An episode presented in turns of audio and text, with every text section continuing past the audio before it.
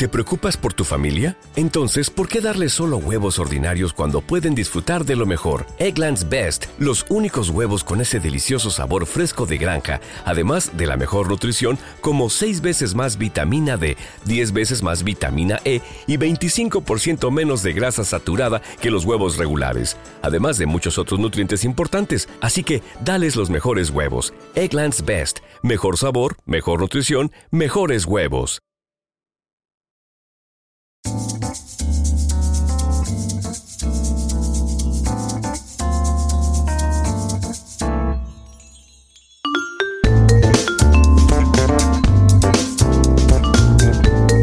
La máquina de vender, el podcast de neuromarketing, social selling, inbound marketing y venta interna. Dirige y presenta Juan Antonio Narváez.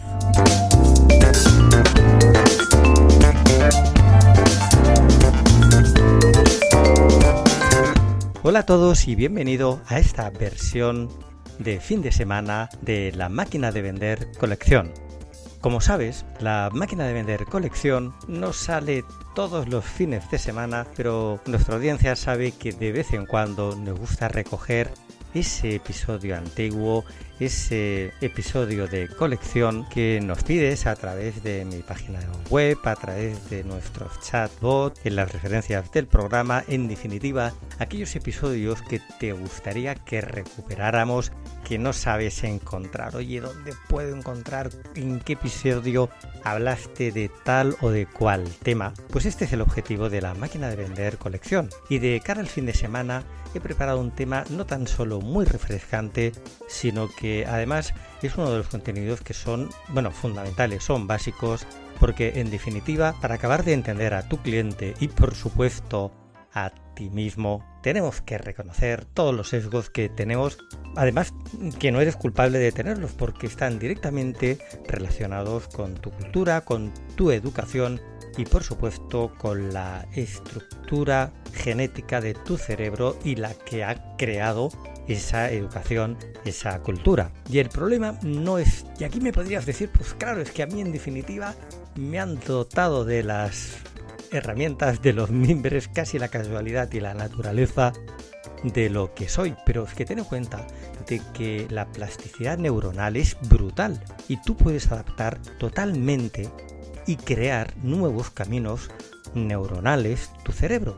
Es que tienes que partir de un sano punto crítico de saber y reconocer de que no ves las cosas como son, las ves como eres. Y teniendo ese sano espíritu de constante e inquebrantable crítica constructiva incluso contigo mismo, no te quepa la menor duda que puedes llegar a mejorar mucho y sobre todo entender y empatizar no tan solo a tu cliente, sino a tu familia, a tus seres queridos, a todo el mundo que te rodea. Por eso que te deseo que pases un buen fin de semana con tu familia, con tus seres queridos, pero aprovecha para oír este capítulo colección de la máquina de vender, de los que como ya te he dicho es de los imprescindibles. Empezamos. Los argumentarios de venta en los departamentos comerciales nos han estado atiborrando de información que nos sirve realmente para que puedas llegar al cerebro decisor, al cerebro subconsciente de tu cliente. Este es en realidad el que toma las decisiones del 95%, no solamente de tus decisiones de compra, sino de prácticamente de todas las decisiones que estás tomando en tu vida. Este cerebro, además, funciona a una velocidad de procesamiento muchísimo más rápida, de decenas de miles de veces más rápida que tu cerebro consciente. Se hace necesario que primero conozcamos un poco cómo es la estructura de ese cerebro. Por si a alguien le cabe alguna duda, tu cerebro se haya situado en la parte superior de tu cabeza recubierta por hueso, por tu cráneo. Está además en suspensión en un líquido llamado cefalorraquídeo. Está constituido por dos hemisferios, el izquierdo y el derecho, y ambos están unidos por una masa llamada cuerpo calloso. El cuerpo calloso, en el hombre, es algo más fino y de un color ligeramente grisáceo, y en la mujer es mucho más ancho y de un color bastante más blanquecino. En tu cerebro, durante el proceso de gestación, se generan aproximadamente unas 250.000 neuronas por segundo y siempre se siguen creando, o sea que es falsa la ficción de que vamos perdiendo neuronas con los años. Pero lo que no es cierto es que no las podamos reemplazar, eso es mentira, porque ya se ha descubierto que el funcionamiento de una gran parte de la materia gris, llamada células gliales, se transforman en células madre capaces de reproducir las células nerviosas, es decir, que siempre estás creando un nuevo tejido cerebral, un nuevo tejido nervioso. Pero lo más importante de todo esto no es simplemente la cantidad de neuronas que tengas, lo importante es la densidad de conexiones, es la neuroplasticidad que tiene tu cerebro, que es precisamente la capacidad de generar nuevas sinapsis nerviosas. Por hacer una gran división, las dos principales características de tu cerebro son la neuroplasticidad y la neurogénesis. La neuroplasticidad haría referencia a la capacidad que tiene tu cerebro de transformar su estructura generando constantemente nuevos caminos neuronales que se van reforzando con el uso y con la práctica. La neurogénesis a lo que hace referencia es a la generación de esas neuronas que se realizan constantemente a lo largo de toda tu vida. No las hemos contado una a una, pero vamos, en tu cerebro existen aproximadamente alrededor de unas casi 300.000 millones de neuronas, aunque te puedo asegurar que en esto todavía ya he leído bastante. Los científicos no parece que se acaben de poner de acuerdo. De todas maneras, lo que es importante que tengas en cuenta es que la cantidad es astronómica. El cerebro de un hombre pesa algo más que el de una mujer. Cuidado, no os crezcáis demasiado, los hombres no os vengáis demasiado arriba, porque sí que es verdad que tiene un tamaño ligeramente mayor. Puede, además, en su peso oscilar entre el kilo 300 gramos y el kilo 400, y el de una mujer es algo más pequeño, como decía, y su peso aproximadamente oscila entre el kilo 100 y el kilo 200. Aunque pese menos, el cerebro de una mujer es mucho más denso. Tiene determinadas zonas relacionadas con la emoción, con la empatía, con el habla, con el lenguaje, una concentración de sinapsis nerviosas que hacen que esas zonas sean mucho más densas, mucho más ricas y tienen una mayor actividad que en las mismas zonas de un cerebro hombre. Una célula nerviosa consta de un núcleo o cuerpo celular con las prolongaciones de las células nerviosas llamadas dendritas y unos cilindros en forma de ejes que se llaman axones. El cuerpo de las extensiones de las células nerviosas se van estrechando hasta conseguir poco a poco un tamaño aproximadamente de una micra. Una extensión de una célula nerviosa puede llegar a alcanzar hasta un metro de largo y una sola célula nerviosa puede llegar a tener hasta más de 10.000 extensiones. Al final del axón se encuentra una placa terminal, es el punto de contacto con las células vecinas donde se forman las sinapsis. El intercambio de información entre las distintas células nerviosas tiene lugar a través de la sinapsis por medio de mensajeros químicos llamados neurotransmisores. También puede ser una transmisión eléctrica, pero se da extrañamente. La mayoría de las transmisiones nerviosas son químicas. Uno de los neurotransmisores más estudiados es la dopamina. La dopamina interviene activamente en los mecanismos de recompensa del cerebro y nos va a resultar vital para entender y desarrollar un proceso de neuroventas. Con la serotonina experimentamos una sensación de bienestar y relax, por eso se utiliza en los antidepresivos. El hombre tiene niveles más altos que la mujer, por eso tiene una menor tendencia a la depresión. Todos conocemos el efecto del chocolate, por ejemplo, como un buen antidepresivo. En definitiva, para transmitir la comunicación, aquí lo que se hace importante es formar muchas sinapsis, por lo que el núcleo de las células nerviosas en realidad lo que hace es jugar un papel no tan relevante como el número de conexiones, de conectividades que tienen las células unas entre otras.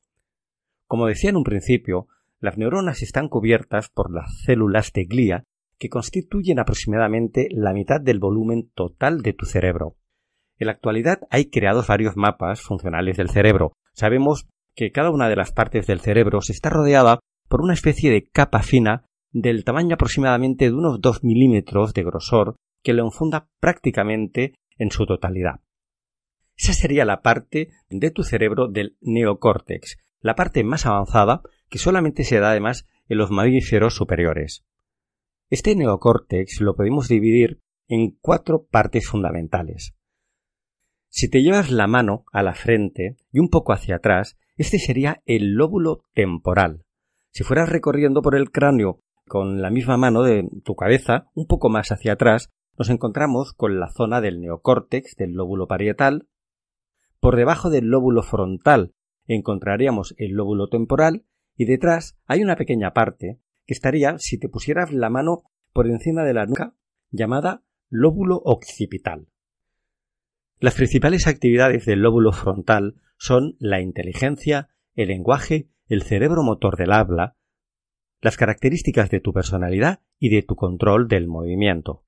En el lóbulo occipital se halla la corteza visual, es decir, donde los estímulos visuales se perciben, se almacenan y clasifican. El lóbulo temporal es importante para la memoria, los sentimientos, las emociones y además alberga la corteza auditiva y la comprensión del lenguaje.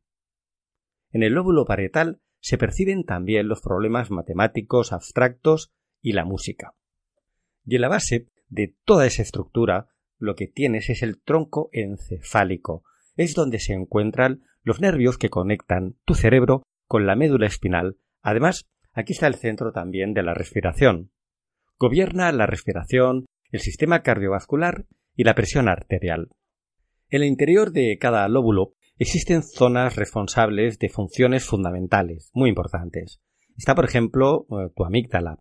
La amígdala es la clave de tu vida emocional. Está constantemente activada suministrando información acerca de todo lo que sucede a tu alrededor. Su papel en el aprendizaje y la memoria emocional es vital, importantísimo ante un estímulo determinado, busca parámetros de predicción de experiencias pasadas. Cuidado con una visita comercial en la que tu cliente ha tenido una mala experiencia previa con la empresa por lo que sea, por lo que se sintió engañado, por lo que fuera, ¿no? Nada más verte en tiempo real va a reproducir exactamente toda la emoción que vivió con esa experiencia vivida. También podemos localizar el hipocampo. El hipocampo está situado en medio del lóbulo temporal. Es muy importante para el aprendizaje, la memoria a largo plazo y el registro de las emociones. Es imprescindible para la consolidación de la memoria inmediata. Por ejemplo, interviene activamente en el momento en el que un cliente está valorando para tomar una decisión en el cierre de una venta. Tu hipotálamo regula emociones primarias como el apetito, el sexo, la temperatura corporal, etc. Interviene en las respuestas hormonales, recibiendo información mediante las neuronas y envía datos a tu hipófisis para que, en forma de hormonas, las reenvíe a distintas zonas del cuerpo. Sería como una especie de comunicador de la creación de las emociones. El núcleo accumbens está asociado con el sistema de recompensa apego y placer. La activación de esta zona nos produce una sensación placentera que se puede llegar a extender durante horas. El putamen central está asociado a los placeres que nos provocan las bebidas y la comida. También tienes la ínsula. La ínsula es una pequeña zona que se estimula ante los sentimientos negativos, por ejemplo, tales como el asco, la rabia, el dolor, cuando sientes que has sido tratado injustamente. En caso de activarse durante el proceso de compra, la probabilidad de que firmes este contrato prácticamente es nula. Todas estas consideraciones que estamos hablando se han realizado con trabajos realizados por científicos viendo cómo reaccionan estas distintas zonas cerebrales durante un proceso de ventas. Llevamos ya mucho tiempo hablando de social selling, pero sobre todo también de mucho, de mucho neuromarketing.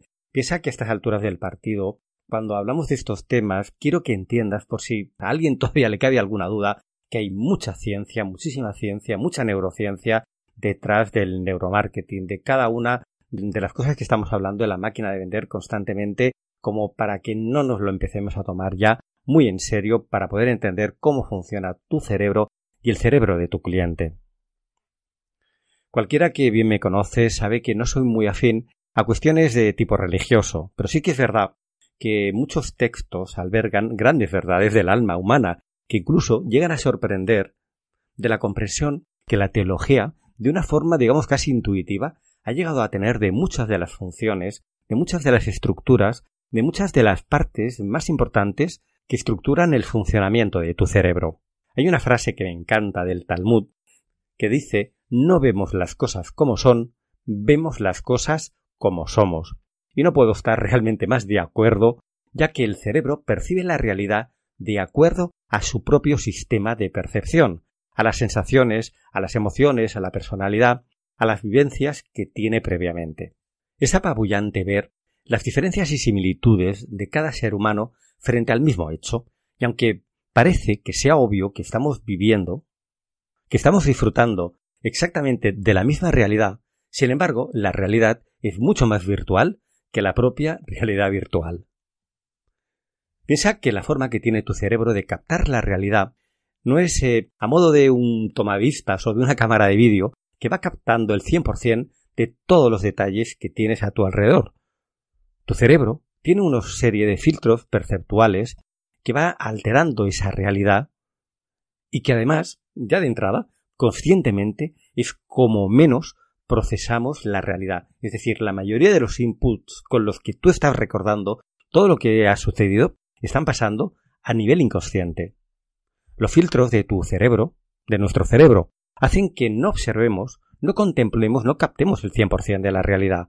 Apenas pasa todos nuestros filtros perceptuales el 1%, toma buena nota, el 1% de todo lo real que te rodea. Pero es que además, la mayor parte de esa información, prácticamente un 90%, tu cerebro la va a procesar a nivel subconsciente, vamos, solamente una muy pequeña, una pequeñísima parte, tu cerebro la va a procesar conscientemente. Por eso, que la recreación de un pasaje vivido realmente por ti no tiene nada que ver con lo que ha vivido cualquier otra persona, incluso te diría con lo que realmente ha pasado. Vamos, yo he realizado alguna experiencia al respecto y te puedo asegurar que es alucinante cómo podemos cada uno llegar a vivir de una forma tan diferente algo que apenas acabamos de vivir, algo que apenas acabamos de decir hace cinco minutos. Incluso podríamos llegar a distinguir, pero vamos, simplemente por la morfología de tu cerebro, todas las, características que hablan de ti, que hablan del cerebro de tu cliente, en definitiva que hablan de cualquier persona. Analizando las estructuras, las zonas donde hay una mayor densidad de neuronas o de sinapsis, podríamos conocer simplemente con eso los hábitos alimenticios de esa persona.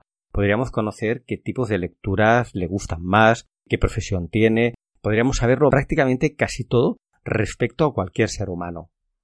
Tu cerebro construye la realidad en función de lo que percibe. La percepción determina la morfología de tu propio cerebro. Además, tu cerebro construye la realidad. Es un fenómeno absolutamente subjetivo. Todo lo que hace es generar una versión totalmente personal, particular, sobre los hechos que has experimentado, sobre esa realidad que acabas de vivir inmediatamente. Por si fuera poco, en el proceso de la percepción existen un montón de filtros que se podrían estructurar en un mapa mental que vamos construyendo a lo largo de toda tu vida, a lo largo de toda nuestra vida. En realidad, acabas viendo, acabas percibiendo aquello que tú quieres, no lo que realmente es. Con el tiempo, esos eh, filtros, esos caminos neuronales se van fortaleciendo, se van enraizando, van creando unos canales de percepción que predominan además unos sobre otros. Por eso, la misma situación, personas diferentes, con culturas diferentes, con puntos, con puntos de vista religiosos distintos, observando exactamente el mismo fenómeno, no te quepa la menor duda que uno puede llegar a ver una aparición mariana, el otro puede llegar a ver una aparición extraterrestre, y a lo mejor otro simplemente lo que estás viendo, y a lo mejor otro simplemente lo que está viendo es como arde una rama. Por eso, ya entrando en materia, lo que no podemos hacer para poder estimular, para poder realmente tener tu cerebro entrenado para una entrevista de venta, lo que no puedes hacer es no tener en cuenta todas estas realidades, todas estas situaciones. Lo más importante de cualquier neuroentrenamiento al que sometas a tu cerebro, que sometas a tu cerebro, no es tanto los conocimientos que puedas llegar a adquirir, la lectura, el aprendizaje, el estudio, sino lo que es fundamental, oye, algo tan interesante, bueno, no sé, por ejemplo, como aprender idiomas, por supuesto tiene un beneficio, un retorno inmediato que puedes comunicarte con más personas del mundo. Pero lo más importante en realidad es lo que está sucediendo en el interior de tu cerebro, que vas a empezar a transformar tu cerebro para que de una forma efectiva empiece a generar capacidades cerebrales que vas a poder aplicar en todos los ámbitos de tu vida. Muchas de las cosas son tan antiguas como la historia misma del hombre. Lo que pasa es que parece como si las olvidáramos. Y en realidad no creas que hay tanto nuevo inventado bajo el sol. Los conocimientos ancestrales tienen mucha validez.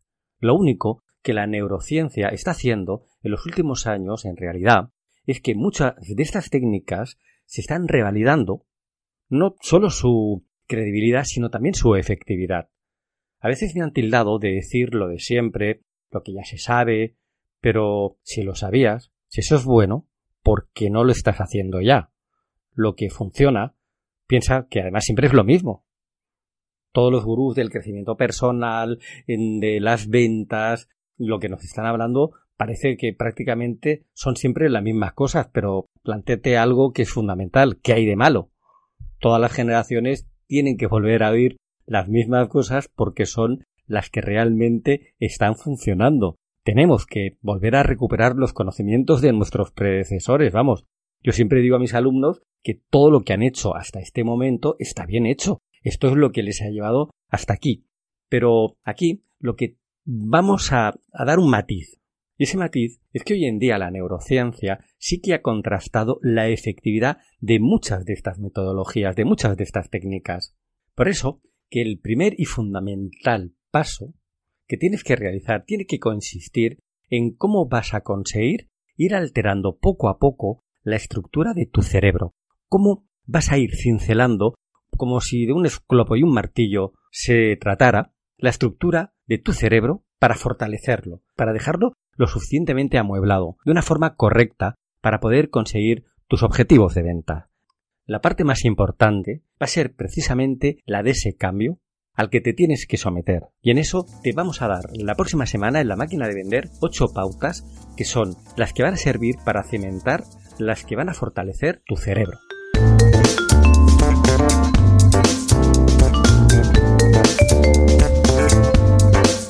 El próximo lunes recuerda que es primer lunes de mes y tenemos la sección de la CRO de For Marketer Alexandra Cowen que te va a explicar cómo lo están haciendo en Estados Unidos, cómo implementar una estrategia de marketing de contenido utilizando todos los trucos, los secretos que están aplicando en la actualidad los norteamericanos. Mira, en el episodio de este lunes lo que vamos a tocar es un tema tan importante como es conocer todas las etapas del proceso de creación de ese marketing de contenido. Te vamos a explicar, pero vamos, de una forma milimétrica, con todo detalle, cómo definir tu producto, cómo crear tus buyer personas, tus clientes ideales, cómo preparar los contenidos para cada una de las distintas etapas del Customer Journey, del viaje que realiza sobre la decisión de compra de su producto, de tus productos, por supuesto, cómo tenemos que localizar esas keywords, esas palabras clave